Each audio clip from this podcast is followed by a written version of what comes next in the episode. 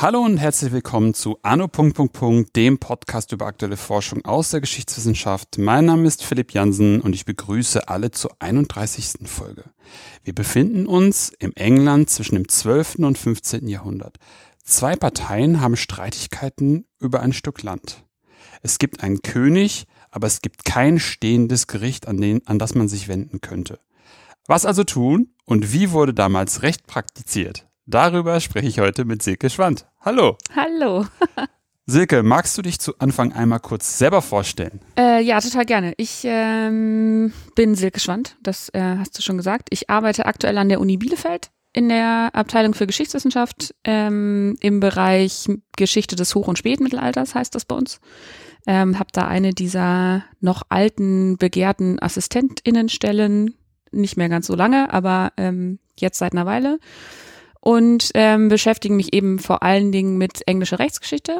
Ähm, promoviert habe ich zu einem ganz anderen Thema. Ähm, da habe ich historische Semantik beziehungsweise Begriffsgeschichte gemacht ähm, mit mittellateinischen Begriffen ähm, und habe mich jetzt mehr so wieder den Menschen zugewandt und nicht so den abstrakten Sprachfigurationen und so. Äh, und habe da viel auch ganz viel Spaß bei. Ähm, und so ein zweites Projekt, das ich verfolge, sind die Digital Humanities ähm, und habe da sozusagen ein Projekt noch am Laufen. Aber vor allem geht's ums Mittelalter und um England und um Recht. Sehr spannend, gerade jetzt, wo es ja auch um Recht geht, mhm. beim Brexit ganz viel. Aber wie bist du überhaupt zum Thema gekommen, über das wir heute sprechen? Genau, das habe ich ja eben schon angedeutet. Also ich habe promoviert zu was Sprachhistorischem. Mhm. Ähm, und da war es mir total wichtig, wenn es darum geht, wie Sprache sich entwickelt, nicht die sich zu sehr auf Akteure und Akteurinnen zu konzentrieren und ob die mal Worte anders benutzen und die deswegen eine andere Bedeutung bekommen, so funktioniert irgendwie Sprachgeschichte nicht, sondern dann geht es mehr um Ausdrucksformationen, die stabil bleiben über mehrere Jahrzehnte und dann verändert sich das und wann verändert sich das, wie oft muss sozusagen ein Wort anders benutzt werden, damit dann sich die Standardausdrucksweise ändert. Und da sind Menschen eigentlich so nicht der Haupteinflussfaktor, weil man das sonst nicht gut erzählen kann. Ähm, damit habe ich mich viereinhalb Jahre beschäftigt und dann habe ich gedacht, das ist ein bisschen schade auch, sich nicht so mit Menschen zu beschäftigen, mhm. weil die Texte, die ich gelesen habe, um diese Sprachformationen irgendwie zu finden, ähm, schon auch spannende Geschichten erzählt haben. Und äh, dann wollte ich gerne wieder zurück zu Leuten und Akteuren und Akteurinnen, die irgendwie Probleme haben. Ähm, und dann habe ich gedacht, naja, Probleme hat man vor allen Dingen, wenn man vor Gericht geht. Ähm, und ich hatte in der DIS schon einen Text bearbeitet aus England. Ähm, mhm. Und gerade wenn man sich dann mit mittelalterlichem Recht beschäftigt, gibt es natürlich ganz viele Möglichkeiten. Also erstmal sozusagen ähm, das Mittelalter sind angeblich ungefähr 1000 Jahre. Also kann man sich schon mal überlegen, wann, welchen Bereich davon finde ich dann jetzt irgendwie spannend, welche Region finde ich spannend.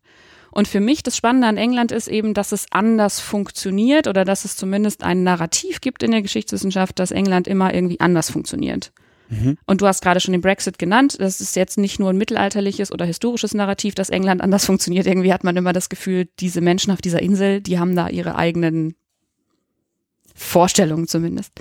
Äh, genau, das ist historisch eben auch so und vor allen Dingen in der mittelalterlichen Geschichtswissenschaft aus England mhm. ähm, gibt es so die Erzählung, dass gerade das englische Rechtssystem, also die Entwicklung des sogenannten Common Law, ähm, was ganz Besonderes ist, weil es besonders früh passiert. Mhm. Ähm, also 1215 mit der Magna Carta wird sozusagen, ja, gibt es diesen Beschluss mehr oder weniger oder den Erlass, dass alle vor dem Gesetz gleich sind. Ähm, und dann ergibt sich dieses Common Law, das sozusagen ja auch als quasi gemeinsames Recht oder Recht für alle irgendwie übersetzt werden kann.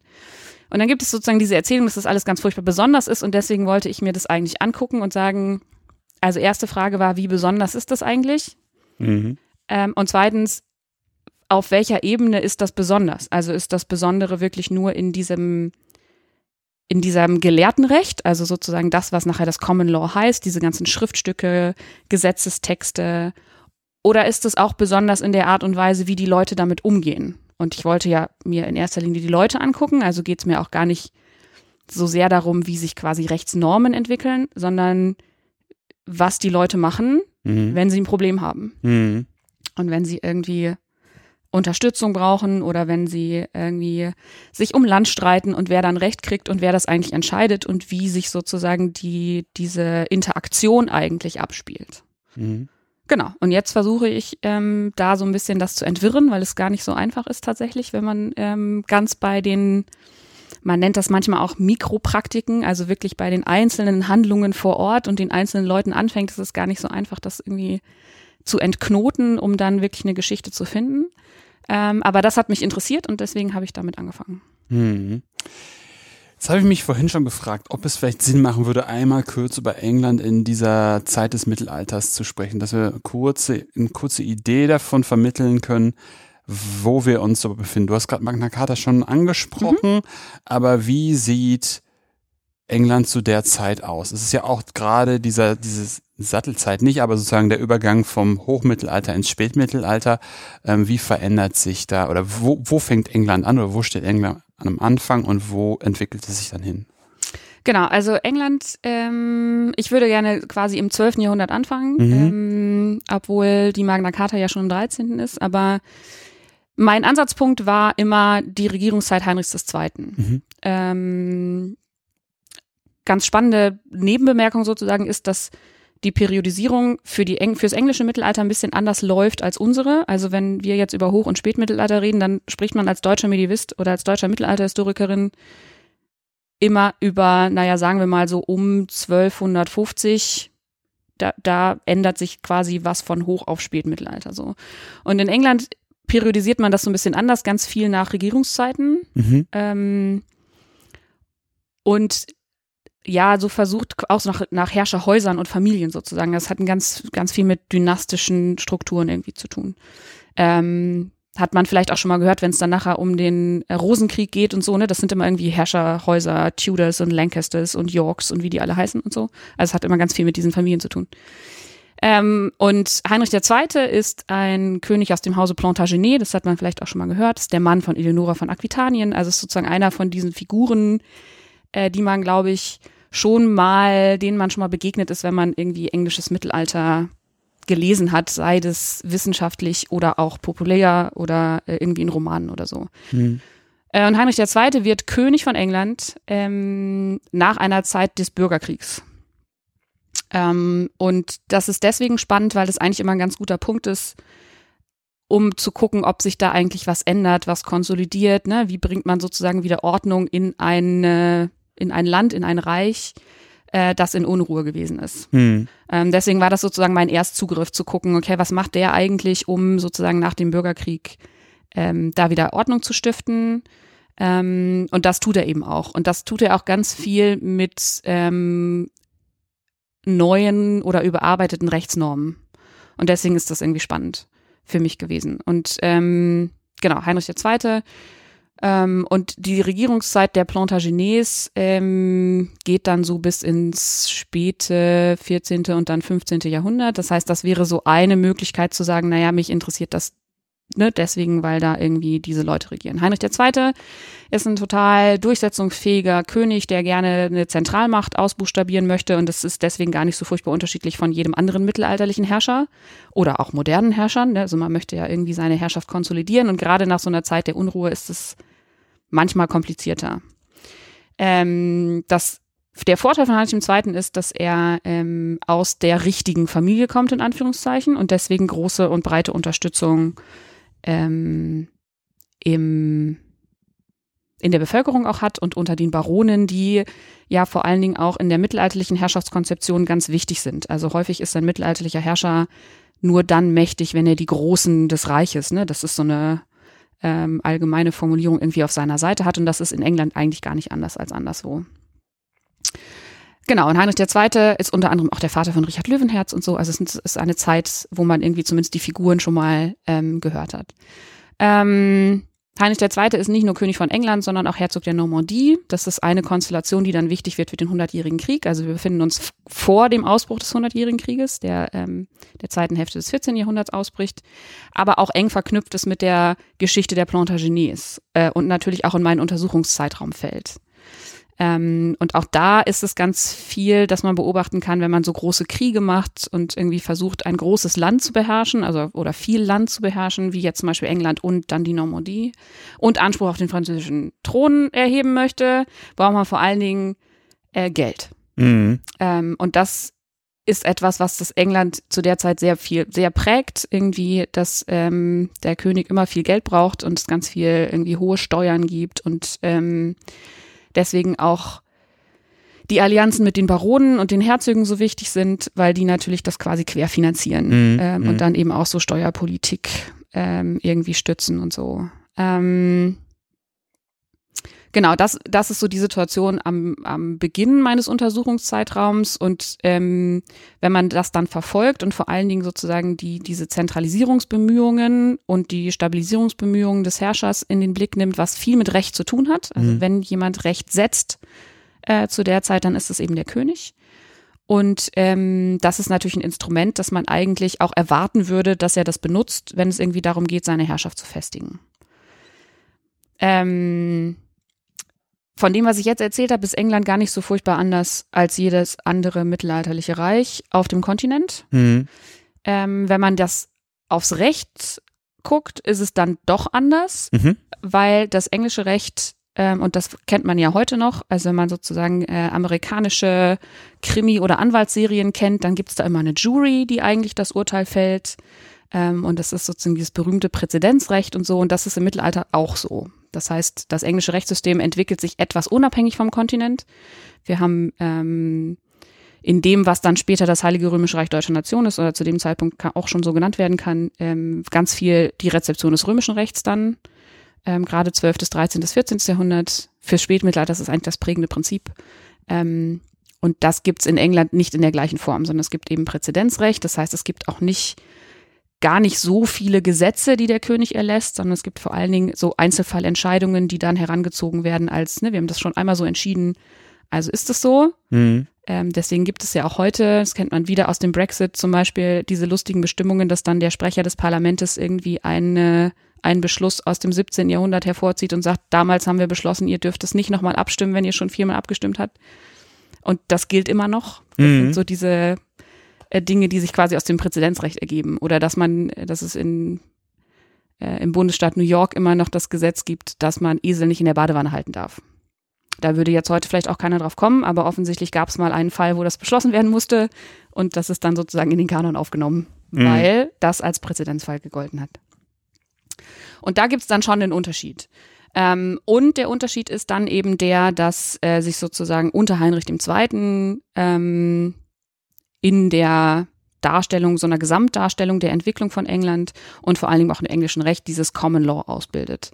Relativ früh äh, Gerichtsinstitutionen ausgebildet werden, äh, die vor allen Dingen Recht für alle garantieren sollen. Äh, und das ist auch so ein bisschen das, wo man sozusagen Heinrich II. und seine Regierungszeit charakterisieren kann. Auf der einen Seite hat er halt sehr stark dieses Ordnungsbedürfnis und möchte natürlich auch irgendwie Macht sichern und auch seine eigene. Er tut das aber eben dadurch, dass er versucht, sozusagen möglichst viele Leute einzubinden, wenn man hm. so will. Ja. Ähm, und quasi über so ein gleiches Recht für alle, wenn man so will, ähm, irgendwie das durchzusetzen.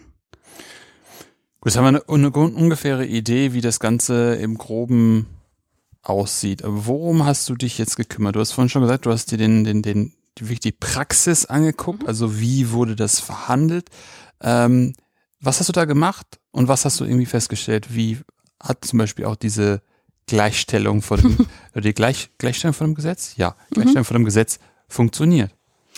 Also, ähm, was ich gemacht habe, ist tatsächlich mir Gerichtsakten anzugucken. Mhm. Ähm, und das Schöne in England ähm, ist, dass es diese Dokumentation sehr lange schon gibt, auch immer noch gibt ähm, und man sozusagen in den Archiven in London, in den National Archives, ähm, alles nachgucken kann von 1180 bis 1800, weiß nicht, Mitte des 19. Jahrhunderts, ist es durchgängig dokumentiert. Ähm, das ist eine der besten Dokumentationen. Ähm, weswegen, hm. das ist noch so eine Erzählung, warum England besonders ist, weil sie eben relativ schnell dieses Verwaltungsschriftgut dokumentieren und vor allen Dingen auch archivieren. Also es gibt wirklich relativ viel Material. Das wird also es beginnt sozusagen zum Ende des 12. Jahrhunderts ähm, und wird dann immer besser. Und im 14., 15. Jahrhundert, das wird vermutlich auch für mich nachher die zentrale Zeit werden, also so von Ende des 13. und dann vor allen Dingen im 14. Jahrhundert. Ähm, da wird die Überlieferung immer dichter. Und man kann tatsächlich anhand dieser Gerichtsakten nachgucken, wer wann wen verklagt hat und warum. Ähm, und das habe ich gemacht. Also ich bin äh, im Prinzip ins Archiv gegangen und habe mir angeguckt, äh, wer wen verklagt, wann und warum. Und dann habe ich spannende Dinge festgestellt. Ähm, zum Beispiel gibt es einen Mechanismus, der mir so gar nicht bekannt war.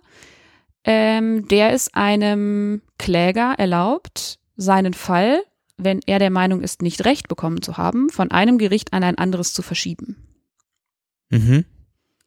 Dazu muss er ein bestimmtes äh, Prozedere durchlaufen. Also er, er, muss ein sogenanntes Writ, so das sind so ganz kurze Notizen auf Pergament, also ein Verwaltungsschriftstück ähm, beantragen, ein Dokument beantragen. Ähm, das wird ihm dann ausgestellt und er braucht eine irgendeine Art von Beleg. Ich nenne es jetzt mal nicht Beweis, weil Beweis irgendwie juristisch vorbelasteter Begriff ist und es mhm. irgendwie schwierig ist, äh, sozusagen den Beweischarakter was wir heute als Beweis verstehen, aufs Mittelalter zu übertragen.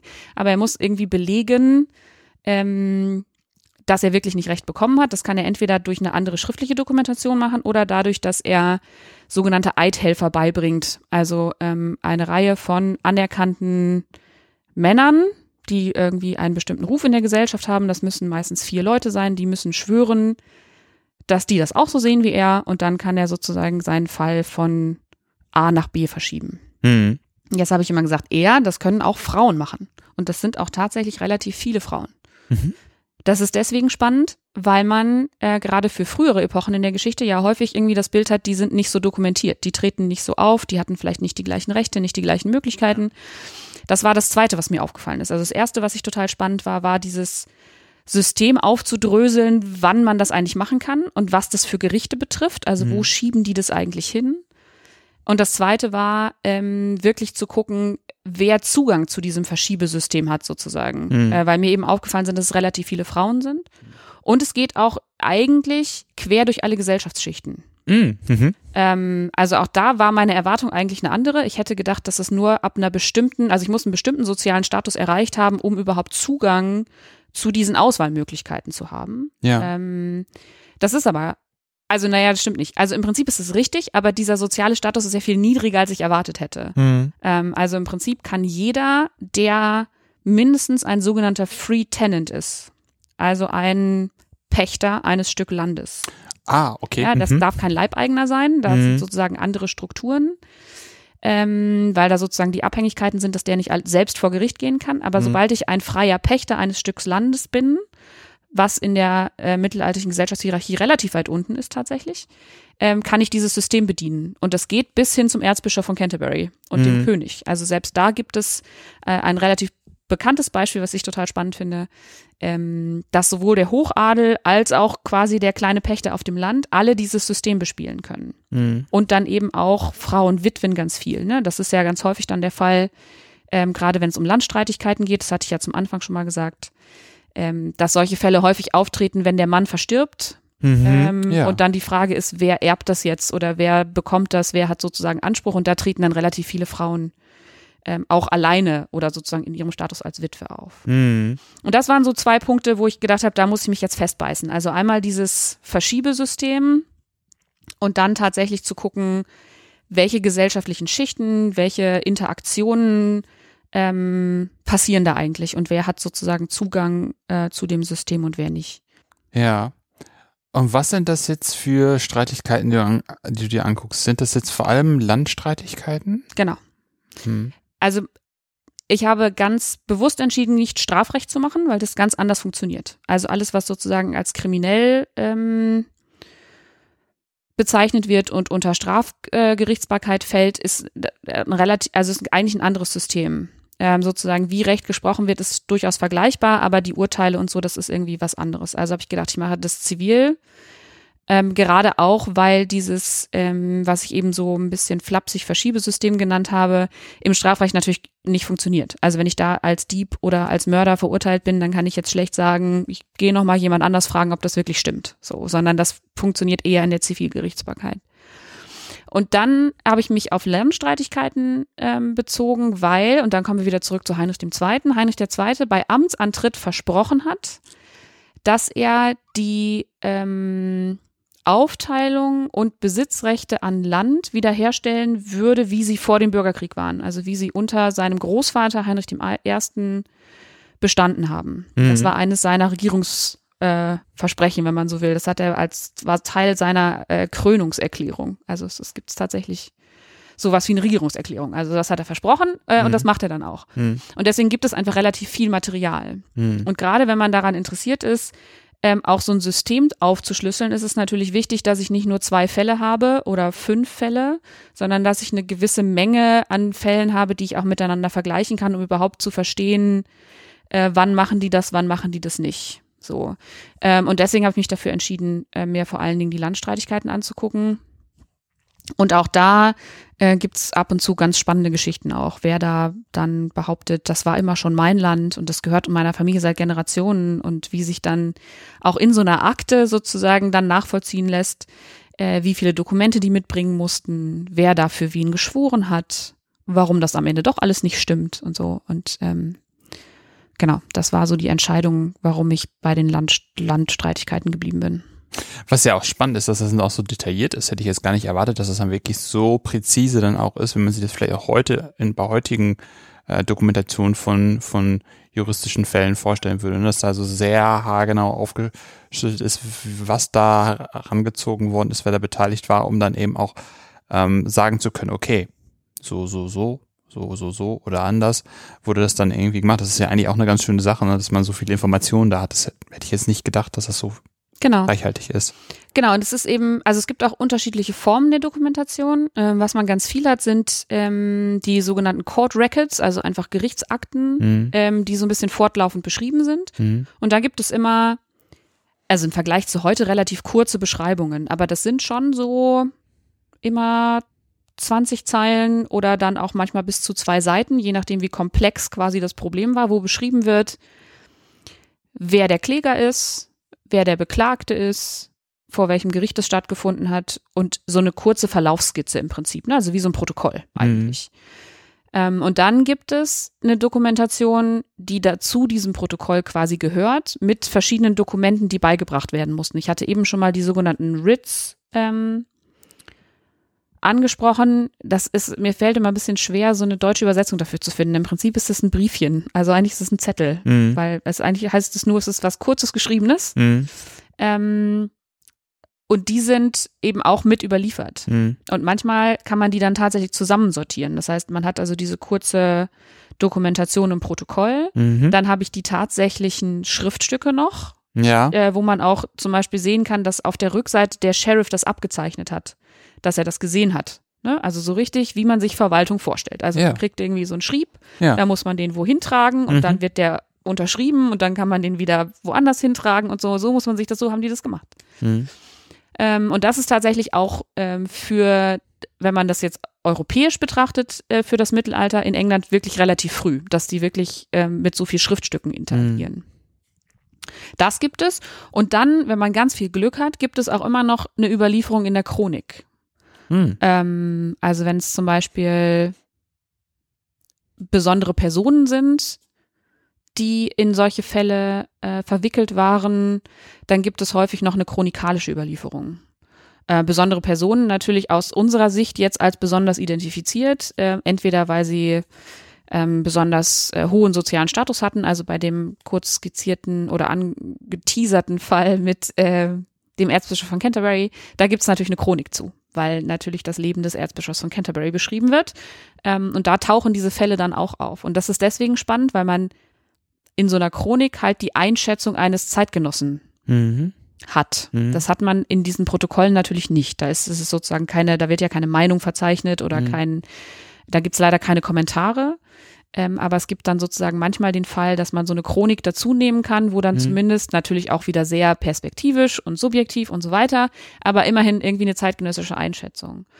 Äh, und das fand ich deswegen cool, weil ähm, man dann eben auch merkt, wie normal oder besonders so ein Verschiebeverfahren ist. Ne? Also mhm. ich hatte ja eben gesagt, mich interessiert vor allen Dingen, wenn Leute mit einem Gericht nicht zufrieden sind, wenn man das so modern formulieren will, und dann an ein anderes gehen. Ähm, und in den Chroniken wird relativ deutlich, dass das völlig akzeptiertes Verfahren ist. Also dass es eben nicht die Ausnahme war. Ähm, und ich deswegen beschlossen habe, mir das näher anzugucken, wie das eigentlich dazu gekommen ist, dass das so, dass das normal ist, dass man das macht. Heißt das dann auch wiederum, dass es auch, ähm, was die sozialen Schichten betrifft, auch wieder ganz normal war? Also es wäre auch äh, ganz normal gewesen, dass so ein Erz Erzherzog? Nein. Erzbischof. Erzbischof von Canterbury sagt, gehe ich nicht d'accord. Oder seine Gegenseite, die ihn vielleicht verklagt hat, sagt, genau. äh, nö, das finden wir jetzt nicht so richtig. Das, das lief von oben bis unten dann auch wieder genau. sehr egalitär. Ja, also es läuft auf jeden Fall ähnlich. Mhm. Ähm, es läuft unterschiedlich häufig. Also mhm. ich glaube, ähm, dass es sowohl am unteren Ende dieser sozialen Hierarchie, die ich eben beschrieben habe, quasi vom freien Pächter bis zum Hochadel, also bis zum König, weil der Erzbischof sich tatsächlich mit dem König streitet. Ähm, da wird es sozusagen zu den Enden hin immer weniger häufig, dass das verschoben wird. Mhm. Also weil zum Beispiel, wenn man dann das königliche Gericht anruft, dann ist auch Ende. Also sobald ja. der König einmal sagt, so ist es, hm. dann ist ganz schwierig zu sagen, nee, ich sehe das anders. Das kann man als Erzbischof von Canterbury vielleicht machen, hm. weil man den Papst im Rücken hat, den hm. man im Zweifel noch sozusagen äh, hm. in dieses Spiel hineinholen kann. Hm. Ähm, das kann man natürlich aber als ein, einer, der sozusagen auch in der sozialen, in so einem Mächtegefüge oder hm. Hierarchiegefüge dem König untergeben ist, irgendwie schlecht machen, obwohl es die sozusagen rechtliche Option gibt. Ja, ja, ja. Aber ich hatte das irgendwie so verstanden, dass es dann halt so ist, dass das ja sowas wie höchst, also höher ins, eine höhere Instanz halt angerufen wird, ne? Und mhm. das sind natürlich, je höher man in der sozialen Schicht ist, diese höchste Instanz dann halt schneller erreicht ist. Genau. Und dann halt genau, solche Sachen dann, ja. wenn man mit dem König eine, eine Sache verhandelt, dann kann nicht noch der König angerufen werden, weil er ist ja in dem Verfahren und man, das ist ja schon fast das Höchste, was man, genau. was man machen genau. kann. Okay. Wobei, wenn ich da noch mal kurz, mhm. äh, es ist nämlich so, dass, ähm, und das ist wieder was, was England spezifisch ist, mhm. Ähm, es gar nicht nur um den Instanzenzug geht. Also nicht dieses klassische System von, ne, ich fange sozusagen beim äh, weiß ich nicht, Amtsgericht an, dann gehe ich zum Landgericht, dann gehe ich zum Oberlandes, dann komme ich mhm. so, mhm. sondern ähm, das englische Rechtssystem ist dadurch geprägt, dass es ganz viele Gerichtsbezirke oder äh, sozusagen Zuständigkeitsbezirke gibt, die sich regional überlappen. Ah, okay. Und ich deswegen nicht nur von unten nach oben verschiebe, sondern auch auf einer, was das horizontalen Ebene verschieben kann. Hm. Das liegt daran, dass ähm, also dieses System der sich regional, der regional organisierten Gerichtsbezirke, das gibt's natürlich auf dem Kontinent auch, aber das ist in England der Fall, das kommt noch quasi von den Angelsachsen. Das ist ein ganz altes, traditionelle Gebietsaufteilung sozusagen. Das sind die Shires. Ähm, und diese sozusagen die alten regionalen Herrschaften, wo sozusagen früher die äh, Clans und so äh, irgendwie äh, Zugriff hatten. Und dann wird England erobert, 1066, äh, von Wilhelm dem Eroberer dem Herzog der Normandie. Dann kommen die Normannen. Ähm, und die bringen ein anderes Rechtssystem mit. Die bringen sozusagen diesen hierarchischen Instanzenzug mit. Mhm.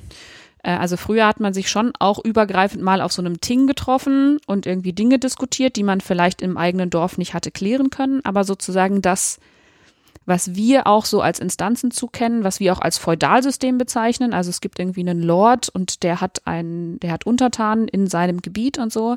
Das bringen die Normannen mit und die Normannen bringen auch die kirchliche Gerichtsbarkeit mit. Die Trennung zwischen weltlicher und kirchlicher Gerichtsbarkeit. Und Wilhelm der Eroberer ist deswegen ein erfolgreicher und cleverer Eroberer, weil er das alte System nicht abschafft, sondern es einfach mit seinem System ergänzt. Und deswegen gibt es in England sowohl einen sehr hierarchischen Instanzenzug als auch ein sehr horizontal organisiertes, sozusagen flächendeckendes Gerichtssystem. Und das ist auf eine sehr, also auf den ersten Blick komplexe, aber dann auch relativ gut strukturierte Weise verflochten. Und das führt eben dazu, dass man seine Fälle auch von einem Herzog zum anderen Herzog oder von einem weiß ich nicht, Abt zum anderen Abt verschieben kann, ohne dass man immer die höhere Instanz anrufen muss. Mhm. Mhm. Mhm. Und ich glaube, dass das ein Grund dafür ist, warum das so oft gemacht wird. Weil man eben nicht sozusagen immer das Höhere anrufen muss, Mhm. sondern weil man auch sagen kann, na ja, äh, sozusagen das Land, das ich haben will oder das Land meiner Familie, das liegt in einer Region, die man, wenn man sich sozusagen die Gebietsaufteilung anguckt, zwei unterschiedlichen Herren zuordnen könnte. Das Mhm. passiert ja schon mal, ne? dass das Mhm. sozusagen nicht ganz klar ist und das ist sozusagen in der Zeit, Mhm. über die wir jetzt reden, ähm, auch noch sehr viel weniger klar als heute. Da gibt's halt jetzt keinen Zaun oder so. Mhm. Und ähm, das macht es natürlich leichter zu sagen, naja, wenn ich jetzt sozusagen bei dem einen Herrn mit meinem Fall nicht durchgekommen bin, zu sagen, du hast mich schlecht behandelt oder ne, du hast mir sozusagen nicht, das war nicht mein Recht, das ist nicht richtig gelaufen. Dann gehe ich zum Sheriff. Der Sheriff ist der oberste Verwaltungsbeamte, äh, dem König unterstellt. Der schreibt mir dieses kleine Schriftstück, äh, wo drauf steht, dass ich das irgendwie bewiesen habe oder belegt habe, ähm, dass ich da nicht zu meinem Recht gekommen bin und dann gehe ich an ein anderes Gericht. Und dieses andere Gericht ist aber vielleicht einfach nur mein Nachbar. Ja, ja. Aber ich könnte mir irgendwie schon, also so, so auch wieder so ad hoc aus dem Bauch, könnte ich fast, würde ich fast sagen, ist es dann nicht so auch gerade durch diese Art der Gebietsaufteilung, dass gerade an diesen Grenzen Mhm.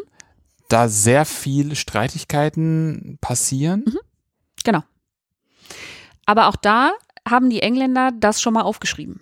Denn es Hm. gibt ein Buch, das sogenannte Doomsday Book. Mhm. Ähm, das hat äh, ges- gehört auch auf den äh, Eroberer zurück, äh, Wilhelm den Eroberer, 1080er Jahre. Äh, der hat nämlich mal dokumentiert, wer was da wem gehört. Mhm. Und dieses Buch hat unglaubliche Beweiskraft. Ähm, auch für die spätere Zeit. Man geht immer wieder zum Doomsday Book und guckt nach, wer ist denn da eingetragen. Mhm. Ähm, und die ähm, englischen Könige zeichnen sich auch dadurch aus, dass sie immer mal wieder so Umritte machen durch ihr Königreich oder machen lassen von irgendwelchen Baronen und Mhm. irgendwie Abgesandten, die das nochmal dokumentieren. Die gehen dann hin und prüfen, ob Doomsday noch stimmt. Und dann gibt es so verschiedene, über die Jahrhunderte sozusagen verschiedene Updates, Updates für Doomsday. Äh, und dann ist es eben spannend zu gucken, wie die Leute belegen, ob ihnen das Land jetzt gehört oder nicht.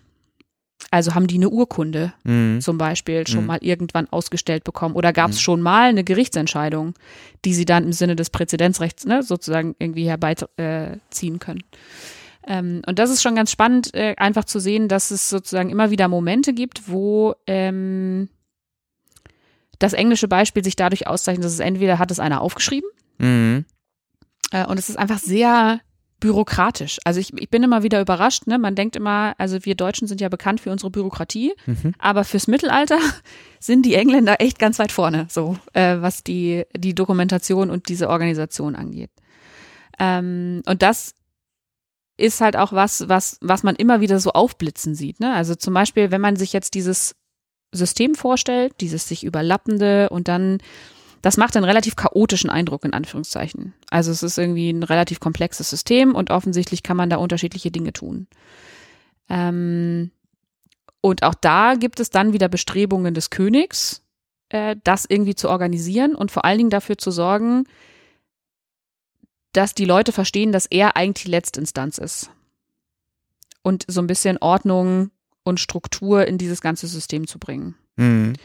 Und jetzt ist es so, dass es in England, vergleichbar zu anderen mittelalterlichen Gesellschaften, eigentlich keine professionellen Gerichte gibt. In dem Sinne, dass die Leute, die da zu Gericht sitzen, das nicht gelernt haben. Das ist nicht deren Beruf. Die Mhm. sind nicht ausgebildet und die machen das auch nicht die ganze Zeit. Ja. Sondern wenn es einen Gerichtstag gibt, dann treten Leute zusammen, die einer bestimmten sozialen Gruppe entspringen, also Lords meistens, irgendwelche Grundherren, die halt meistens Vasallen ähm, eines Höhergestellten äh, sind und die als Teil ihrer Vasallenpflicht äh, diese Gerichte abhalten müssen. Und dann kann es schon mal passieren, dass jemand, der vor zwei Monaten, als wir uns das letzte Mal getroffen haben, der Richter war, ähm, heute in der Jury sitzt. Und nächstes Mal ist er vielleicht der Angeklagte oder so. Also es gibt sozusagen nicht einen, der immer der Richter ist. Mhm. Äh, in dem Sinne ist das nicht professionalisiert. Mhm. Die Gerichte sind schon eine Institution, weil die passieren und die passieren auch schon lange und man weiß auch, wie das zu laufen hat, aber sozusagen die Personen sind so ein bisschen austauschbar. Es gibt aber hauptberufliche Richter, am königlichen Gericht. Denn Mhm. natürlich ist da, wo der König sitzt, in der Zeit ist das Westminster, Mhm. ähm, ein professionelles Gericht. Es gibt auch so einen königlichen Richter und Justiz, obersten Justiziar, Mhm, ähm, mhm. heißt das im Prinzip. Ja. Ähm, und in der Zeit, in der ich mich bewege, ähm, ist das deswegen spannend, weil ähm, die englischen Könige beschließen, die königliche Gerichtsbarkeit ins Land zu schicken. Ja. Ja. Ja, nicht also ich habe an dem sozusagen, Hof genau, von Westminster, sondern sondern die reiten los. Und Mhm. zwar im wahrsten Sinne des Wortes. Es gibt Ja. dann nämlich eine Institution, die nennen sich die umherziehenden Richter. Das sind Itinerant Justices oder Justices in Ire. Ähm, und das ist im Prinzip das königliche Gericht, das dann von Westminster aus losreitet, um an verschiedenen Orten zu Gericht zu sitzen. Mhm. Da gibt es jetzt verschiedene Theorien dazu, warum der König beschlossen hat, das zu machen. Mhm. Das eine ist relativ offensichtlich, damit er mehr Kontrolle hat. Man könnte jetzt einfach sagen, ne, die, diese ganzen Systeme da, ähm, das ist irgendwie so lokalisiert, strukturiert, dass ich da irgendwie keinen Zugriff drauf habe. Mhm. Ja. Und ich möchte jetzt dadurch, dass ich mein eigenes Gericht dahin schicke, meinen Zugriff irgendwie verstärken. Das wäre das eine und das ist also, also relativ naheliegend. Ich glaube, das kann auch jeder nachvollziehen, dass das irgendwie eine Überlegung wäre. Ähm, ist deswegen auch besonders nachvollziehbar, weil diese Verwaltungssitze, wo die Gerichtsorte angegliedert sind, den Sheriffs unterstehen und gerade im 13. und 14. Jahrhundert die Sheriffs unglaublich mächtig werden. Dadurch, dass sie da ganz, die nehmen ganz viel Geld ein. Ne? Also man kennt den Sheriff von Nottingham. Ich So. wollte gerade sagen, wie, wie Robin Hood. Es ist, also es ist ein bisschen furchtbar, aber es ist tatsächlich so. Ähm, also furchtbar in Anführungszeichen. Ja, Manchmal ja. hilft es ja auch, ne, wenn man sich sozusagen aus den Mhm. Erzählungen der Geschichte nähert und in dem Fall passt es an manchen Mhm. Stellen tatsächlich ganz gut überein. Ähm, und der hat eben diese ganze, diesen ganzen Verwaltungsbezirk unter sich und ähm, verdient natürlich auch Geld, weil jedes Ausstellen von so einem Schriftstück kostet natürlich Geld. Also jeder, der zu Gericht zieht und so ein Dokument haben will, muss das bezahlen. Ist ja nur sowas wie eine Verwaltungsleistung. Genau, ne? ist eine Wie Verwaltungsleistung und das Mhm. muss man natürlich bezahlen. Mhm. Ähm, und diese Sheriffs häufen relativ viel Geld an und haben sozusagen in ihren Verwaltungsbezirken auch eine relativ hohe Machtposition. Und dann kann man schon verstehen, dass der König sagt, so, ich schicke euch jetzt mal einen königlichen Richter. Dann könnt ihr das ja finden, wie ihr wollt. Aber äh, wir sind jetzt auch mal vor Ort. Denn natürlich ist der Sheriff eigentlich ein königlicher Beamter und ist auch Mhm. rechenschaftspflichtig und muss auch immer nach Westminster und da seine Steuern abrechnen und so weiter. Auch das ist ein relativ ausgefeiltes System. Ähm, genau, das wäre das eine. Das andere ist, was ich total spannend finde, das habe ich in einem ähm, sehr, sehr guten Buch über die englische Rechtsgeschichte gelesen ähm, und versuche so ein bisschen dem jetzt auch nachzuspüren als Gedanke ist, dass die umherreitenden Richter losgezogen sind, so nach dem Prinzip des Sprichwortes, wenn der äh, Prophet nicht zum Berg kommt, muss der Berg halt zum Propheten gehen. Mhm. Das ist deswegen spannend, weil man sich vorstellen muss, dass dadurch, dass es diese Gerichtsorte gibt, ähm, unglaublich viel Bewegung in diesem ganzen System ist. Die Leute müssen ständig reisen. Also wenn ich ein, ähm, es gibt halt nicht in jedem Dorf, wo Mhm. ich jetzt womöglich einen Streit um Land habe, Ja. Ist kein Gerichtsort. Also da sitzt, da gibt's kein Gericht. Da kann, da kann ich nichts machen. Das heißt, ich muss immer irgendwie unterwegs sein und irgendwo hinreisen. Und wenn ich jetzt diesen Instanzenzug benutzen möchte oder auch dieses Verschiebesystem, was ich beschrieben habe, dann muss ich irgendwann nach Westminster. Mhm. Und die These dieses Wissenschaftlers, ähm, Mr. Baker, ist, dass ähm, der König irgendwann festgestellt hat, dass die Leute nicht mehr nach Westminster kommen. Sich ständig entschuldigen, dass sie nicht zu Gericht kommen können. Mhm. Das ist auch total lustig.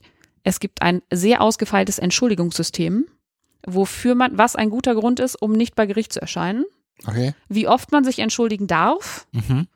wann dann einer losgeschickt wird, um nachzugucken, ob der wirklich einen kaputten Fuß hat und deswegen nicht kommen kann. Mhm. Ist auch eine super Geschichte. Mhm. Auf jeden Fall äh, gibt's also dieses ausgefeilte Entschuldigungssystem. Die Leute kommen nicht mehr nach Westminster. Äh, und äh, der Baker hat sozusagen jetzt überlegt, naja, vielleicht ist das auch ein Grund dafür, warum der König die Richter losschickt. Weil er halt denkt, naja, wenn ihr nicht mehr zu mir kommt Mhm. ähm, und glaubt, ihr könnt euch meiner Gerichtsbarkeit entziehen oder Ja. meinem Einfluss entziehen, schicke ich halt die Richter los. Zu euch, die kommen dann zu euch. Genau. Ja. Also Mhm. es gibt sozusagen verschiedene Überlegungen, warum es diese etwas seltsame Institution gibt, die auch wieder sehr englandspezifisch ist. Also ich habe das bisher äh, noch nicht irgendwo anders in Europa gefunden, dass, dass es diese Institution gibt, dass das Königgericht so rumreist Mhm. ähm, und versucht Recht zu sprechen. oder was heißt Fu sucht, sondern und vor Ort Recht spricht und damit natürlich auch dieses System durcheinander bringt. Also plötzlich gibt es ja dann eine neue, ein neues Gericht vor Ort. Mhm. Äh, man kann in diesen Protokollen auch sehr schön sehen, dass es dann durchaus Leute gibt, die versuchen, eben nicht beim Sheriff, also beim sogenannten County Court, ähm, ihren Fall verhandeln zu lassen, sondern darauf warten, dass die umherziehenden Richter kommen. Denn das ist ja schon quasi der König. Mhm. Und dann können die das ja beschließen. Dann habe ich auch höhere Rechtssicherheit sozusagen. Ah, okay. Ist das, ähm, ist das wirklich nur die höhere Rechtssicherheit oder geht es da auch um eine Art von Befangenheit? Ich glaube, dass es beides ist. Ähm, das Problem mit der Befangenheit ist jetzt ein Problem, das man ganz häufig mit mittelalterlichen Quellen hat. Mhm. Es gibt kein Dokument, in dem das mal jemand erzählt. Es gibt auch keinen Befangenheitsantrag vor Gericht sozusagen, mhm. sondern das sind alles Dinge, die man eigentlich nur aus der Dokumentation der einzelnen Fälle extrapolieren kann oder plausibilisieren kann, mhm. also irgendwie interpretieren muss. Ne? Genau. Natürlich genau. kann man sich vorstellen, dass ähm, wenn ich jetzt in so einem County-System unterwegs bin, ähm, der Sheriff sitzt übrigens nicht selbst zu Gericht, das ist der Verwaltungsbeamte, der organisiert nur alles und nimmt mhm. das ganze Geld ein, sondern es müssen diese Vasallen sein, die da zu Gericht sitzen. Ähm, aber wenn das jetzt ein Ort ist, wo ich in bestimmte Abhängigkeiten schon eingebunden bin, weil ich zum Beispiel nur ein Pächter bin, mhm. ja, dann ist vielleicht die Wahrscheinlichkeit, dass ich da das Recht bekomme, dass das eigentlich mein Land ist und ich das gar nicht pachten muss, weil das ist ja meins. Das gehörte schon immer meiner Familie. Dann kam mhm. der Bürgerkrieg, dann war es weg. Jetzt bin ich nur noch Pächter, aber eigentlich ist es meins. Das ist so, ne, wäre ja zum Beispiel eine bestimmte oder eine mögliche Konstruktion, dass man sich dann überlegt, dass man an dem Gericht, wo der Landesherr sitzt, ja. der jetzt behauptet, das wäre sein Land und ich müsste das pachten, mhm. mir vielleicht nicht so schnell Recht gibt und befangen sein könnte oder seinen eigenen Vorteil sieht und mhm. ich deswegen lieber an ein anderes Gericht gehe und mir dann sozusagen diese umherreitenden Richter die Möglichkeit eröffnen, sofort dahin zu gehen und zu sagen, hier, ne, dann können die das entscheiden, weil mhm. die im Instanzenzug tatsächlich höher sind. Ja. Ähm, als dieses, ähm, als dieses County-Gericht. Ich hoffe, das macht alles irgendwie ein bisschen Sinn. Das Doch, ist, äh, glaube ja. ich, etwas verwirrend manchmal. Also auch für mich, das alles so ein bisschen auseinander ähm, zu dröseln. Nee, aber ich habe das, glaube ich, das glaube ich schon, schon, schon verstanden. Dass also einfach eine, eine gefühlte, ähm, eine gefühlte Befangenheit einfach vorherrscht bei den Leuten in diesem County, County Gericht, Court, genau. County Court.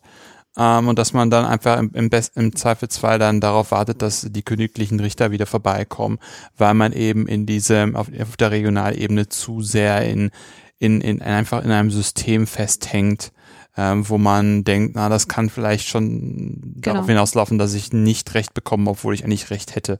Und ich habe das davor auch verstanden, dass, dass du dir dann halt eigentlich angucken musst, du musst sozusagen Richterin spielen, ja. eigentlich, um, um, um eine Idee davon zu bekommen, wo kann man da jetzt von einer gewissen Art von Befangenheit sprechen mhm. oder nicht?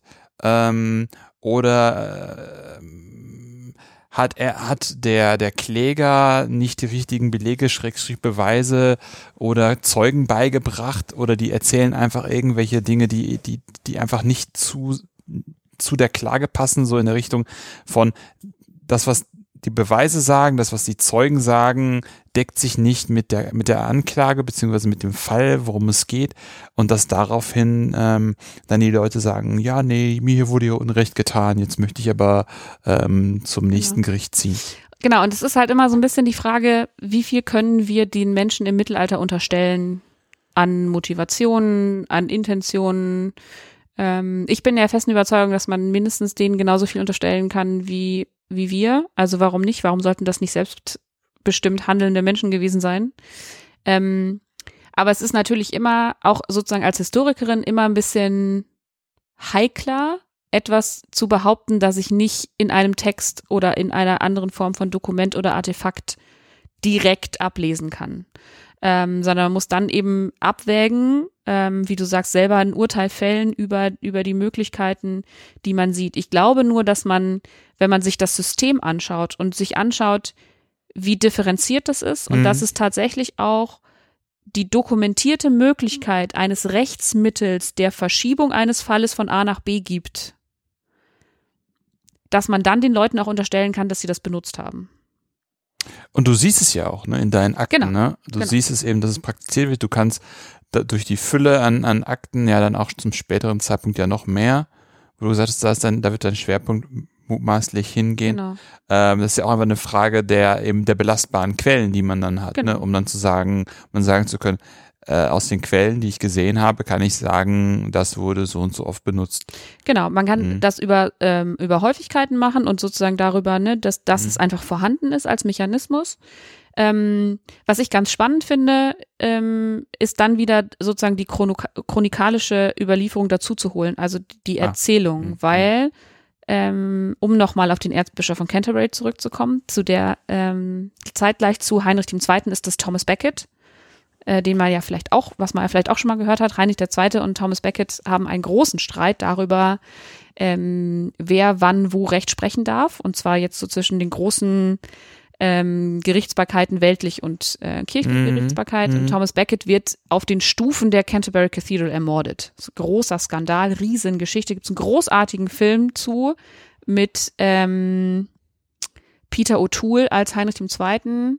und habe ich jetzt vergessen, als Canterbury. Richard Burton. Also großartig. Aus den späten 60er Jahren ist es ein ganz cooler Film. Auf jeden Fall ähm, ist das irgendwie eine große Geschichte. Äh, und die streiten sich relativ häufig und das ist auch ganz gut dokumentiert und dazu gibt es eben auch Chroniken. Jetzt gibt es einen Fall, wo ein gewisser John Marshall den Erzbischof von Canterbury, Thomas Becket, verklagt wegen Land. Ja, Mhm. also der behauptet also, es gibt dieses Stück Land. Mhm. Das liegt zwar in der Diözese von Canterbury, das gehört aber meiner Familie. Mhm. Und zwar von vor der Zeit des Bürgerkriegs. Also genau dieses Szenario, was ich eben beschrieben habe. Ne? Das ist Mhm. genau diese Legitimationsstrategie, die wird da bedient und das wird in dieser Chronik auch erzählt. Und der äh, verklagt den äh, Erzbischof von Canterbury quasi vor seinem eigenen Gericht. Das ist ja so ein bisschen das Problem, dass ähm, in diesem Fall der Erzbischof natürlich sein eigenes privates, in Anführungszeichen, Gericht hat, weil er Mhm. eben dem Gericht der Diözese von Canterbury vorsitzt. Ähm, und er kriegt natürlich nicht recht. Also John Marshall kriegt das Land jetzt nicht zugesprochen. Mhm. Und dann wird in der Chronik berichtet, dass der Erzbischof diese, den Anspruch von John Marshall nicht recht bekommen zu haben, wiederum anfechtet. Mhm. Und er fechtet aber nicht die Tatsache an, dass er dieses Rechtsmittel benutzt. Also, dass er sagt, ich habe kein Recht bekommen, sondern was er kritisiert, ist die Art und Weise, wie John Marshall das gemacht hat. Der schwört nämlich nicht auf das Evangelium. Also, ich habe ja vorhin schon mal gesagt, Mhm. wenn man das belegen will, kann man das schwören. Mhm. Äh, also der Schwur ist ein ganz wichtiges Rechtsmittel äh, im Mittelalter. Und dann gibt es eben diese Eidhelfer und das hat John Marshall alles gemacht. Aber der Erzbischof beschwert sich jetzt, dass er nur auf irgend so ein Buch geschworen habe, ein liturgisches äh, Buch, wo so Gesänge drinstehen und nicht aufs Evangelium. Und deswegen sei sein Anspruch nicht gültig. Und das finde ich als Historikerin, die daran interessiert ist, ist es eigentlich üblich, dass man dieses Verschiebesystem bedient oder nicht? Total spannend, weil in dieser Szene sehr deutlich wird, dass das Verschiebesystem überhaupt nicht das Problem ist. Es wird von allen Parteien offensichtlich anerkannt, dass das so ist. Mhm. Der Chronist, der sehr parteiisch ist, diskutiert auch überhaupt nicht die Tatsache, dass John Marshall versucht, dieses Rechtsmittel einzusetzen, Mhm. sondern die Erzählung geht alleine darum, dass die Praktik, und zwar die einzelne Praktik des Schwörens, nicht korrekt durchgeführt worden ist.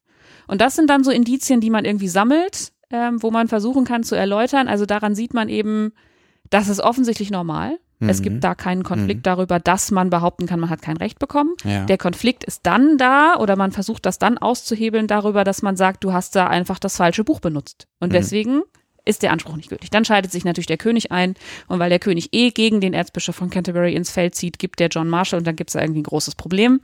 Ähm, aber das finde ich dann irgendwie ganz spannend, solche kleinen Szenen, die eigentlich relativ unscheinbar daherkommen, wirklich dann einzuordnen, mit anderen Quellen in Beziehung zu setzen und daraus irgendwie ein Argument zu bauen und ähm, sagen zu können, die wissen schon, was sie tun. Mhm. Und solche Beispiele gibt es eben auch für sozial schwächere ähm, Situationen. Zum Ähm, Beispiel? Da gibt es einen Mann, der nennt sich Robert Staverton oder Mhm. Robert aus Staverton. Mhm. Ähm, und der hat ein Problem mit ähm, einer Abtei oder einem Abt sozusagen. Da geht es auch wieder um Land. Ähm, und er möchte äh, das Land, er ist Pächter und er behauptet aber, das sei das Land seiner Familie. Mhm. Und eigentlich müsste er vor das Gericht des Abtes ziehen. Ähm, das ist in Thanet, aber ist auch egal. Also auf das Gericht des Abtes ziehen, weil der der Landesherr ist. Mhm. Ähm, das ist im Mittelalter häufig so oder auch in England in der, in der Zeit häufig so, dass Äbte und Bischöfe diese doppelte Funktion haben, dass sie einmal geistliche Herren sind, Mhm. aber auch als weltliche Landesherren dienen können. Mhm. Und deswegen nicht immer ein Streit mit einem Abt ein geistlicher oder ein Streit sein muss, der vor der geistlichen Gerichtsbarkeit abgehandelt wird, sondern eben auch als weltliches Gericht funktionieren kann. Mhm. Und in diesem Fall ist es eben so, weil es um Land geht und er sozusagen in seiner Funktion als weltlicher Herrscher äh, da Recht sprechen müsste. Und Robert von Staverton rechnet sich keine besonders hohen Chancen aus Mhm. und geht direkt zum Sheriff und beantragt, er möchte bitte woanders vor Gericht ziehen. Mhm. Spannend. Mhm. Ähm, das klappt nicht so gut, weil er die, er wird dann aufgefordert, eine Urkunde beizubringen, Mhm. die irgendwie belegt, dass ihm das Land mal gehört hat oder seiner Familie. Mhm. Er versäumt die Frist, das zu tun. Ähm, denn natürlich gibt es vor Gericht auch Fristen und das ist alles relativ modern in Anführungszeichen. Also alles, was man so aus unseren Mhm. Vorgängen kennt, ähm, ist das ist da tatsächlich gar nicht so weit von entfernt. Und ähm, entscheidet sich dann äh, mit seinen Männern das Land zu besetzen. Ähm, das sieht natürlich wiederum weder der Sheriff noch der Abt besonders gerne. Äh, dann gibt es eine kurze kämpferische Auseinandersetzung tatsächlich um dieses Land. Ähm, und äh, Robert von Staverton wird dann dem, also da wird sozusagen seine, seiner Klage, wird, seine Klage wird negativ beschieden ähm, und er kommt sozusagen, hat keinen Zugriff mehr auf dieses Land dann am Ende. Und der Sheriff entscheidet, dass er vor das Gericht des Abtes ziehen muss, weil er eben nicht in der Lage war, irgendwas beizubringen, das ihm sozusagen diese Option eröffnet hätte. Aber auch da ist wieder vollkommen klar, es ist nicht der Anspruch selber das Problem. Also er könnte das total machen, Mhm. er hat nur nicht das richtige Dokument oder er hat sozusagen nicht äh, die Möglichkeit, äh, den Anspruch irgendwie schriftlich ähm, zu belegen. Und von daher ist die Situation schon vergleichbar zu der Situation mit dem Evangelium, Mhm. weil in beiden Situationen vollkommen klar ist, dass nicht das Verschieben selber irgendwie problematisiert wird, sondern die Art und Weise, Mhm. dass einmal der Anspruch sozusagen nicht belegbar ist und einmal ähm, das Schwören schiefgelaufen ist oder irgendwie falsch Mhm. angesetzt worden ist. Mhm. Was ja ganz interessant ist, ne, weil ich hätte jetzt eher gedacht, dass, dass der Sheriff gesagt hätte, nee, nee, nee, nee, nee. Erstmal muss da überhaupt ein Gerichtsverfahren passiert sein. Dann kannst du mich fragen, das zu verschieben. Und dann äh, bescheide ich das ja oder nein. Was ganz interessant ist, dass dann einfach gesagt wird, Moment mal, kurz hier, für das Verfahren bräuchten wir Urkunde. Hast du Urkunde? Hast du die Urkunde? Bis dann und dann bitte zu, zubringen. Nicht passiert. Schade. Schade, ja. Ja, genau. Aber was ganz interessant ist, dass man dann, dass man dann eben, ja, es ist ja so eine Art von Selbstjustiz, ne, zu sagen, man besetzt dann das Land. Und dann, das ist dann auch spannend, dass es dann einen kurzen Kampf gibt.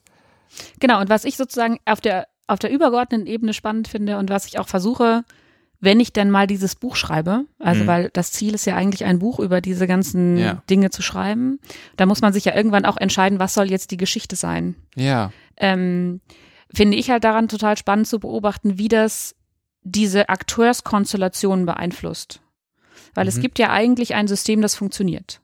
Ja, es Ja. gibt diese regionalen Gerichte Ja. und die haben sich auch relativ gut eingespielt. Da gibt Mhm. es Leute, die immer füreinander Richter sind, sozusagen. Hm. Ähm, und dann gibt es aber immer wieder Situationen, die diese Konstellation stören. Entweder, weil das Königliche Gericht plötzlich auftaucht und man irgendwie Ah. sagen kann, Ja. jetzt kommt da das äh, höhere Gericht vorbei. Mhm. Ähm, oder weil jemand sagt, nee, ich finde, du hast das nicht richtig gemacht, ich gehe jetzt woanders hin. Und ich würde behaupten, dass das Einfluss hat auf die Akteurskonstellationen vor Ort. Also wenn man sich jetzt so ein County vorstellt, ne, da sind irgendwie verschiedene kleinere Dörfer und Siedlungen und die treffen sich dann zu Gericht in dieser Stadt. Ähm, und eigentlich ist irgendwie alles gut. Und in dem Moment glaube ich schon, dass diese, diese Art des Verschiebesystems Unruhe in ein eigentlich, in ein soziales Gefüge bringt. Ne? Das ist ja, also ich meine, etwas, was quasi für jede Zeit funktioniert, glaube ich. Ne? Also man kann sich irgendwie bestimmte Konstellationen vorstellen, wenn dann einer querschießt oder das irgendwie anders macht, ähm, dann bringt der Unruhe ins System und dann ähm, ist halt die Frage, wie sozusagen das soziale Gefüge darauf reagiert. Und ich Mhm. würde halt sagen, dass Und deswegen geht es mir gar nicht so sehr darum, nur zu erforschen, wie das Rechtssystem funktioniert, also was für Ansprüche es gibt, was für Zettel ich brauche, sondern vor allen Dingen auch zu gucken, was das mit der sozialen Konstellation macht, weil ich glaube, dass diese Gerichtssituation nicht nur juristischen Wert hat, sondern auch sozialen Wert hat. Da geht es ganz viel um Status. Also wer bin ich, wann kann ich wen anrufen, wie sieht mein Netzwerk aus? Ja, macht mhm. es Sinn, zum abzugehen oder mhm. macht es lieber Sinn, zum Sheriff zu gehen oder gehe ich zu den umherreitenden Richtern, weil ich, ne, sozusagen, was, was macht es mit meinem eigenen Status? Was macht es mit dem Status der Beteiligten? Ich glaube, dass das eine sehr soziale Situation eigentlich ist, ähm, wo ganz viel Macht, Hierarchie, auch Ressourcen verhandelt werden. Ne? Also ich meine, das ist ja wieder dieses System, äh, was ich eben beschrieben habe mit den Entschuldigungen. Also einmal ist es kostet es Geld, überhaupt zu Gericht zu gehen. Ich muss diese ganzen Dokumente ausfertigen mhm. lassen und so weiter. Mhm. Und es entwickelt sich dann ja auch so ein Schreibersystem. Es ist in äh, Kontinentaleuropa genauso. Da muss ich erstmal einen Schreiber bezahlen, damit der mir die Urkunde abschreibt und so, weil ich das kann ich alles nicht selber machen. Ähm, das ist teuer. Und wenn ich dann auch noch zu Gericht, zum Gerichtsort reiten muss, dann habe ich, dann brauche ich, brauche ich irgendwie einen Wagen oder ein Pferd. Ich muss mhm. irgendwie diese Reise organisieren. Mhm. mhm. Ich habe womöglich auf meiner Scholle zu Hause, wenn ich das so platt sagen darf, irgendwie Ernteausfälle oder ne, ja, ich bin halt nicht da, ich kann nicht arbeiten und so. Es ist mhm. also auch ein hohes Investment. Und diese ganzen sozialen Faktoren sind eigentlich die, die mich auf so einer übergeordneten Ebene interessieren. Also was passiert in der Gerichtssituation in dem Moment, wo man Dinge hin und her schiebt, ne? Ich bin ja großer Spielefan. Man kann sich das auch wie so ein Brettspiel vorstellen, wo man Figuren hin und her schiebt, ne? Die zum Beispiel dann an anderen Orten nicht sein können und da nicht arbeiten können ähm, oder andere Akteure mit ins Spiel holen, sozusagen, die vorher nicht beteiligt waren, äh, weil dann wieder andere Konflikte auftreten können. Das ist dann wieder dieses Hochadelsbeispiel mit Thomas Becket, also mit dem Erzbischof und John Marshall, die ja eigentlich den Konflikt haben der dann aber den König reinholt, dieser John Marshall, ähm, der sowieso schon Ärger mit dem Erzbischof von Canterbury hat und dann sozusagen diese eher kleinere Konfliktsituation ähm, aufmacht, dadurch, dass andere Akteure ins Spiel kommen.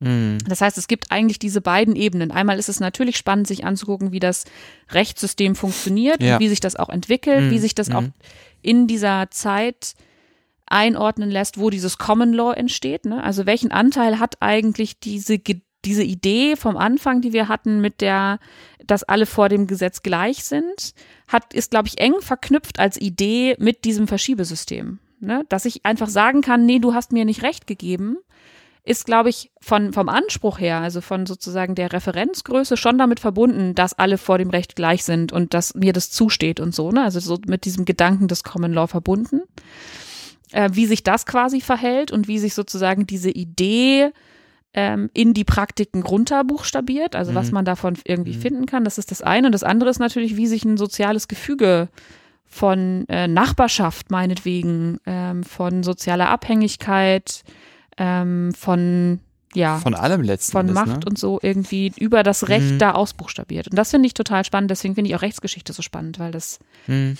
Ähm, mhm. am Anfang hat man das Gefühl, es ist so furchtbar trocken, da muss man irgendwelche Paragraphen lernen und so, aber ich glaube, dass das ganz viel äh, tatsächlich auch Alltägliches hat. Ne? Und, genau, genau, das, ähm, genau, genau, das, das, das, das wollte ich gerade sagen. Das hat Auswirkungen auf das Leben, ne? Genau. Mittel, äh, kurz, mittel und langfristig, ne? Also das, das kann ja wirklich irgendwie sein, dass man, das, das ist ja so ein, ein, ein, ein, ein Lehnsnehmer, ein Pächter, äh, ähm, so im ersten Moment noch denkt, so mit Ernte und so läuft alles gut. Und dann merkt er so ganz langsam über die Zeit, dass sozusagen nur weil er da dann an dem einen Punkt dann losgeritten ist, weil er die Gerichtsverhandlung hatte und kein königlicher Richter unterwegs war zu einem ins Dorf, da dann irgendwann die Sache kippt und dann irgendwann auch diese Zahlung an den, an den Lehnsherren nicht funktionieren und man dadurch dann und so weiter und so fort. Genau, also man kann sich da richtig vorstellen, ne, ja, wie, sich, wie ja. sich das so entspinnt. Und deswegen sind auch diese Entschuldigungen, irgendwann muss ich mich mit diesen Entschuldigungen nochmal beschäftigen. Mhm. Ähm, auch ganz spannend zu sehen, einfach.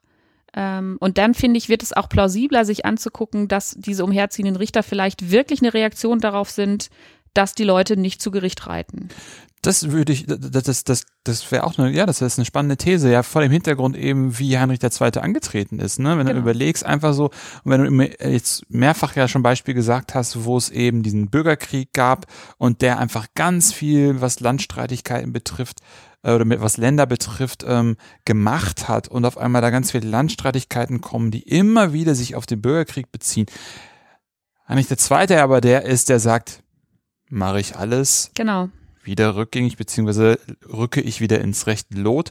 Und vielleicht dann auch wirklich die Idee kommt, ja, das Problem ist einfach die Bürden, die, die, die Risiken, die ein, ein, ein, ein Pächter auf sich nehmen muss, der eben nicht über die Ressourcen eines Adligen verfügt, ähm, sind so hoch, dass mir das ja auch irgendwie kippen kann. Ne? Also dass dann sozusagen in der Region da Stimmung kippen kann oder, oder das Gefüge kippen kann. Ähm, und wenn dann ja, wenn du dann auch sagst, so Heinrich der Zweite ist so einer, der, der möchte die Sachen eigentlich gut organisiert haben mhm. und die Sachen sollen irgendwie gut rundlaufen, damit letztendlich seine hehren Ziele auch umgesetzt werden können, überhaupt sozusagen die, die Basis überhaupt stimmt, finde ich das ein ganz, ganz spannendes Thema. Vor allem dann auch mit den Entschuldigungen. Das wäre dann auch noch spannend, genau. sozusagen, was, was, dann irgendwann dabei rauskommt. Ne? Weil muss ich nochmal was zu den Entschuldigungen machen, genau. Ja, weil da kann man ja auch ganz viel rauslesen. Ne? Also was ist eine gute Entschuldigung, was ist eine schlechte Entschuldigung, wie Ja, und das gibt halt tatsächlich, ähm, also die heißen im Englischen Essoins. Ähm, mhm. Das ist deswegen das ist so ein seltsames Wort, weil es ähm, im hoch- und spätmittelalterlichen England dieses lustige Rechtsfranzösisch gibt. Also durch die Normannen, das sind ja, ja, ja. Ne, also es gibt da so eine, so eine mhm. seltsame Sprachvermischung. Mhm. Ähm, und äh, deswegen hat es dieses etwas lustige Wort und es ist dann immer lustig, wenn eigentlich französischstämmige Wörter jetzt Englisch ausgesprochen werden, aber das ist eine völlig andere Geschichte. Aber da ich ja in meiner Dis viel über Sprache nachgedacht habe, muss ich immer mal so Exkurse machen. Ähm, und es gibt dann irgendwie tatsächlich so ein System, wo auch diskutiert wird, also wo mhm. dokumentiert ist, was anerkannt ist als Entschuldigung und was mhm. nicht. Mhm. Und das hatte ich ja eben schon mal angedeutet. Ähm, dann ist dokumentiert, dass, äh, dass ein äh, Beklagter, äh, der konnte nicht kommen. Mhm. Na, also es wurde sozusagen ein, ein, Verhandlungsdatum gesetzt in 14 Tagen. Mhm. Und äh, der konnte nicht kommen, der war entschuldigt. Dann wird das verschoben, häufig in so 14, Tagesrhythmen tatsächlich. Ähm, oder wenn dann so eine Gerichtsperiode geschlossen ist, auch nochmal äh, irgendwie auf die, auf die nächste Gerichtsperiode, die sind häufig so zwischen zwei und viermal, ähm, nee, alle zwei bis vier Monate, so, nicht zwei bis viermal im Jahr, alle zwei bis vier Monate. Es kommt auf die Region an. Ähm, das heißt, es kann schon auch mal dauern, so ein Problem zu lösen. Und wenn man sich dann auch noch entschuldigt, und dann ist es tatsächlich irgendwann so, und das habe ich auch in diesen Fallproto, in diesen Gerichtsprotokollen gelesen, dass dann Männer des Sheriffs ausgesandt werden, oder Männer aus der Nachbarschaft, das ist auch immer gut und auch immer wichtig, weil die sich ja auskennen. Ne? Also ganz häufig schickt der Sheriff Leute aus der Nachbarschaft, mhm. weil die den ja kennen, der sich da entschuldigt. Ne? Und die sind irgendwie angesehene Männer. Ähm, rechtschaffen ist so ein Begriff, der da ganz oft auch taucht. Rechtschaffene Männer aus der Nachbarschaft, die gehen dann gucken, ob der wirklich einen kaputten Fuß hat. Ob der krank ist, ob der, was auch immer sozusagen sein Entschuldigungsgrund war. Ähm, und wenn die dann äh, bestätigen, die müssen dann wieder zurück und schwören, dass das stimmt, ähm, dann ist das okay sozusagen, mhm. dann gilt diese mhm. Entschuldigung. Wenn die aber wiederkommen und sagen, ah, nicht so, dann kann auch schon mal eine Abwesenheit gegen den entschieden werden. Also dann hat er einfach Pech gehabt, er hat sozusagen zu hoch gepokert mit seiner mhm. Entschuldigung mhm. ähm, und verliert dann womöglich sein Land mhm. oder seinen Anspruch oder worum es dann auch immer gegangen ist, äh, weil er sich sozusagen einmal zu oft entschuldigt hat, bis dann die rechtschaffenden Männer der Nachbarschaft beschlossen haben, nee, der ist gar nicht krank. Oder der ist, der war krank, aber der ist eigentlich schon lange genug wieder gesund. So. Also es gibt dann tatsächlich äh, auch eine Dokumentation dazu. Und das ist schon spannend. Also das Problem daran ist, es wäre ein bisschen ein zweites Projekt. Also sich wirklich in dieses Entschuldigungssystem nochmal so richtig reinzufuchsen, ähm, ist ein zweites Buch oder so. Hm. Das ist ein bisschen zu umfangreich vielleicht. Äh, aber daran sieht man eben, äh, kann man bestimmte Dinge einfach ablesen, wie mhm. viel wirklich alltägliche Konsequenzen das hat. Mhm. Und was ich auch spannend finde, ist, dass man daran auch erkennen kann, wie beweglich die Leute waren. Mhm. Also ich finde das ganz oft in so Mittelalterbildern oder Bildern vom Mittelalter, die heute so unterwegs sind, ja. stellt man sich das immer furchtbar statisch vor. So ein Bauer, der hat da sein Feld und dann hat der da sein und dann ist der da und dann bleibt er da auch. Mhm. Ähm, und ich finde, dass man in diesem Rechtssystem sehen kann, dass die Leute nicht nur unterwegs waren, wenn es was Besonderes war, mhm. also auf einer Pilgerreise zum Beispiel, ja. äh, oder Händler, also be bestimmte äh, Mitglieder der Gesellschaft, die sozusagen beruflich unterwegs waren, sondern dass man auch im, ganz im Alltag, und Gericht ist tatsächlich damals auch noch fast alltäglicher als heute, ähm, dass sie ganz viel unterwegs waren. Und dass man sich diese Gesellschaft viel mobiler vorstellen muss, als man äh, das vielleicht manchmal so macht. Ja, das finde ich, das finde ich auch generell immer so spannend. Und deswegen finde ich eigentlich auch das Mittelalter, selbst wenn ich mich damit nicht viel beschäftigt habe in meinem Studium, ähm, sehr spannend, weil ganz viele Sachen, die man halt denkt vom Mittelalter erstmal bei näher Betrachtung doch nicht stimmen und ja auch, wie wir es ja zum Beispiel bei dem Brexit hatten, ähm, auch Sachen aus dem Mittelalter immer noch heraus äh, hervorgekramt werden und entweder eine Begründung sind, wie in dem rechtlichen Rahmen mhm. jetzt, oder einfach äh, generell, zum Beispiel Familienkonstellation, finde ich total spannend, dass unsere heutige Familienkonstellation aus dem Spätmittelalter kommt. Fand ich total faszinierend, weil man ja einfach nicht drüber nachdenkt, wo kommt das sozusagen her. Deswegen finde ich es so, so spannend, ähm, dass, dass ich jetzt auch irgendwie mal mit Mittelalter-Kolleginnen sprechen kann, die mir da ein bisschen mehr erzählen, weil ich das so eine interessante Zeit finde. Ich überlege gerade, Hast du irgendwie noch was, was du sagen willst?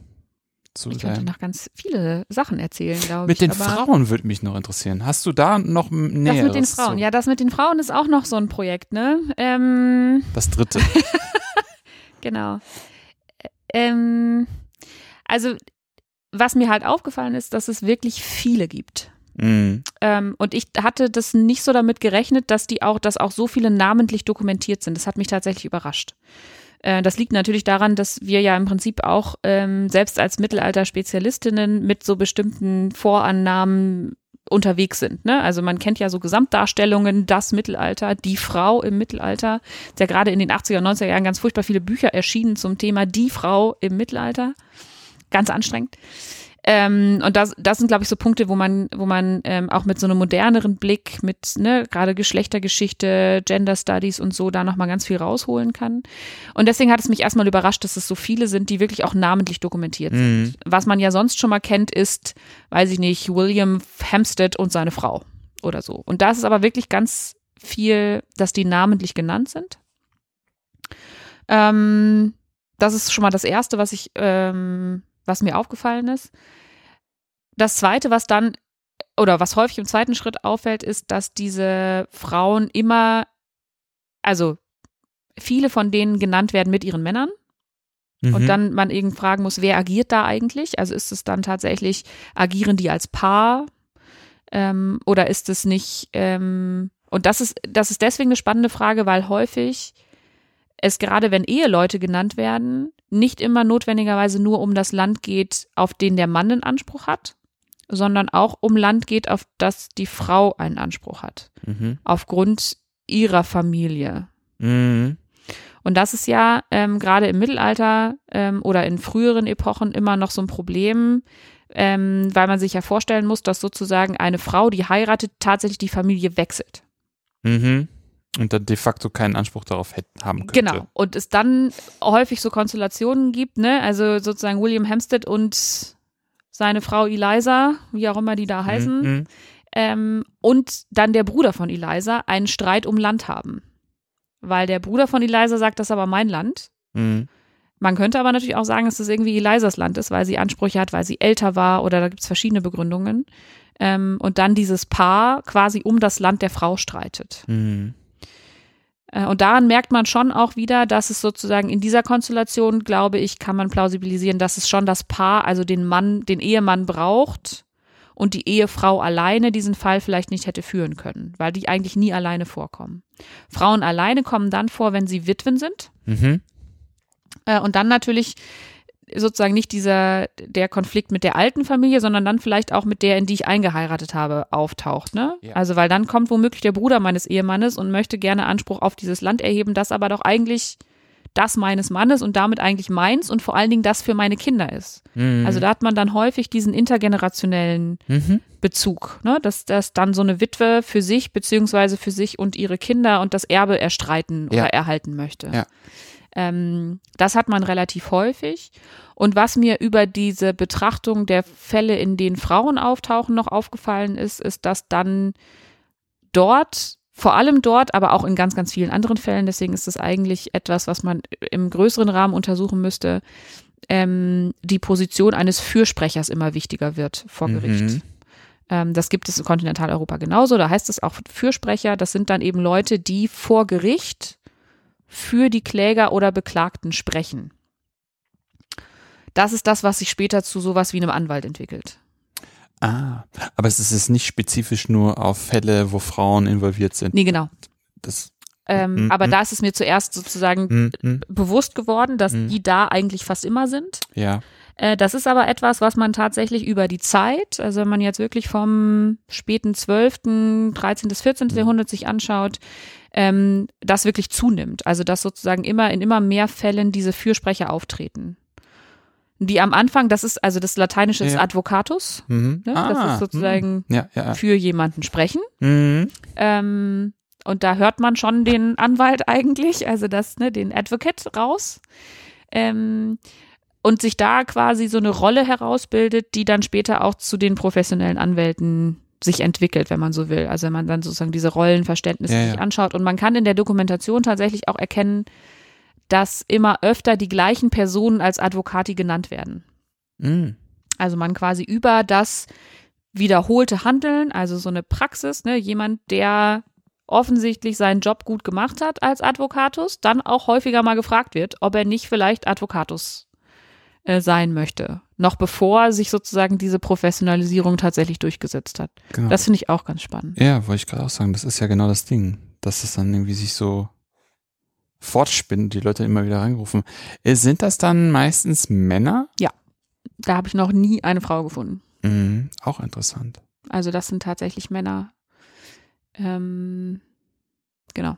Da habe ich, also wie gesagt, Frauen äh, als Klägerinnen, auch als Beklagte, also natürlich, ne, also in so Konstellationen, wie ich es beschrieben habe, wenn dann der Bruder irgendwie Mhm. klagt oder so. Ja. Ähm, gegen den, gegen das Paar äh, oder dann eben auch gegen Witwen oder so. Also das ist, äh, kommt zwar quasi auf beiden Seiten vor. Hm.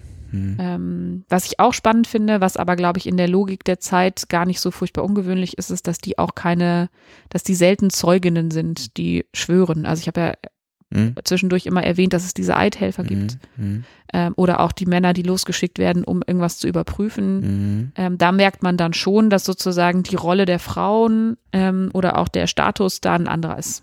Hm. Hm. Also sozusagen in den Funktionen Klägerin und Beklagte, da sind sie tatsächlich relativ häufig unterwegs und eben auch so häufig, dass es mich am Anfang ein bisschen überrascht hat. Hm. Hm. Ähm, aber in diesen anderen Funktionen, äh, das hat dann was damit zu tun, ne? dass sozusagen in- dieses Schwören ist ja ein christliches Instrument eigentlich, äh, oder es kommt sozusagen aus diesem, äh, oder wird dann sehr schnell christlich aufgeladen. Hm. Ähm, und da haben Frauen einfach einen anderen Stellenwert sozusagen. Ähm, das spielt dann auch wieder mit rein. Hm.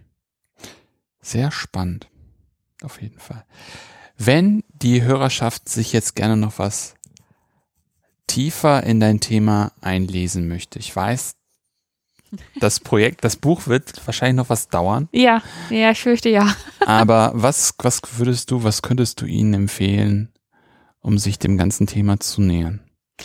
Also es gibt äh, eine ganze Reihe spannender Bücher, die so einführen in England im Hoch- und Spätmittelalter. Mhm. Ähm, zum Beispiel Nicholas Vincent hat ein ganz spannendes Buch über das 13. Jahrhundert geschrieben. Ähm, und die sind deswegen so schön, weil, also sie sind auf Englisch, das muss man leider Mhm. dazu sagen, es ist halt ein englisches Thema, also gibt es natürlich viel Literatur auf Englisch. Ähm, die sind aber auch deswegen ganz schön, weil englische Literatur und auch Fachliteratur häufig so diesen Textbook-Charakter hat, also wirklich erzählen möchte Mhm. äh, und deswegen häufig guten Zugang ähm, einfach liefern. Und Mhm. Nicholas Vincent ist ein sehr ausgewiesener Historiker, der sich gerade mit dem 13. und 14. Jahrhundert ähm, ausführlich beschäftigt hat.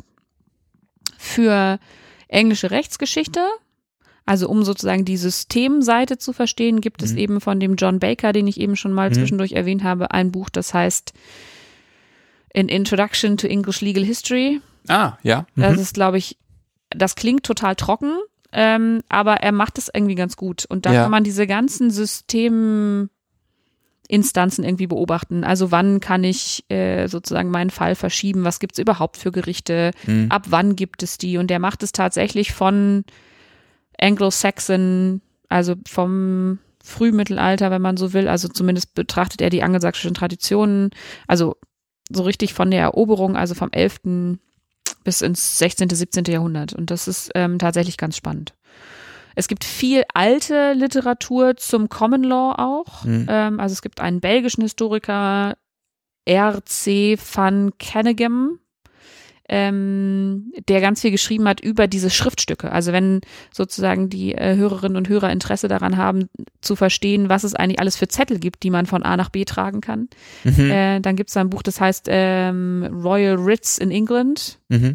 Ähm, wo der sozusagen sehr akribisch dokumentiert, wie die ausgesehen haben und wer die unterschreiben musste und so.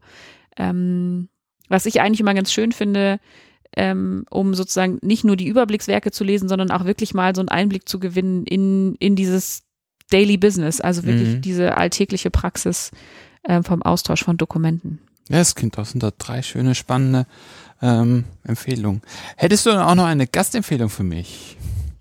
Klar, also es gibt ganz viele spannende äh, Kollegen und Kolleginnen, ähm, die, glaube ich, was erzählen könnten. Also ähm, Ola Küpter zum Beispiel würde ich empfehlen. Die war jetzt lange Zeit in Basel. Die ist auch Mittelalterhistorikerin, ist äh, jetzt ab dem kommenden Wintersemester Juniorprofessorin in Hamburg und hat ganz viel, hat auch zu England geforscht, also deswegen ähm, Mhm. haben wir da sozusagen gemeinsamen Bezug ähm, und macht jetzt was zu äh, Kaufleuten in Antwerpen und in der Hanse und wie sich sozusagen diese verschiedenen äh, Kaufmannsnetzwerke zueinander verhalten im Spätmittelalter dann. Mhm.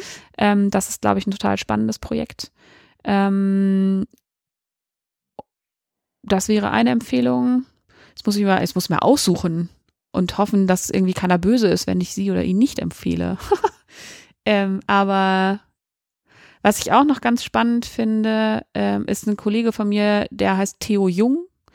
Der ist Neuzeithistoriker ähm, und der hat äh, zu Krisen gearbeitet und zu so Zukunftsvorstellungen und auch mehr so zu Theorie von Geschichte. Also wie erzählt man eigentlich Geschichte und ähm, Mhm. wie arbeiten Historiker und Historikerinnen, wie kommen wir überhaupt dazu, irgendwann eine Geschichte zu erzählen. Das könnte vielleicht auch nochmal ganz spannend sein. Ja, das klingt auf jeden Fall total interessant, beides zusammen. Ja, super. Herzlichen Dank auf jeden Fall. Für Ich bedanke Gespräch. Ja, gerne. Das hat Ähm, Spaß gemacht. Das freut mich total. Ja, und das war es auch für heute bei Anno. Wenn es euch gefallen hat, dann empfehlt den Podcast gerne weiter. Wenn ihr den Podcast auch unterstützen wollt, findet ihr auf der Webseite einen Spendenbutton zu PayPal. Wenn ihr selber forscht und über euer Projekt sprechen wollt, kontaktiert mich gerne per Mail oder Twitter. Ansonsten hören wir uns bald wieder. In diesem Sinne, auf bald und tschüss.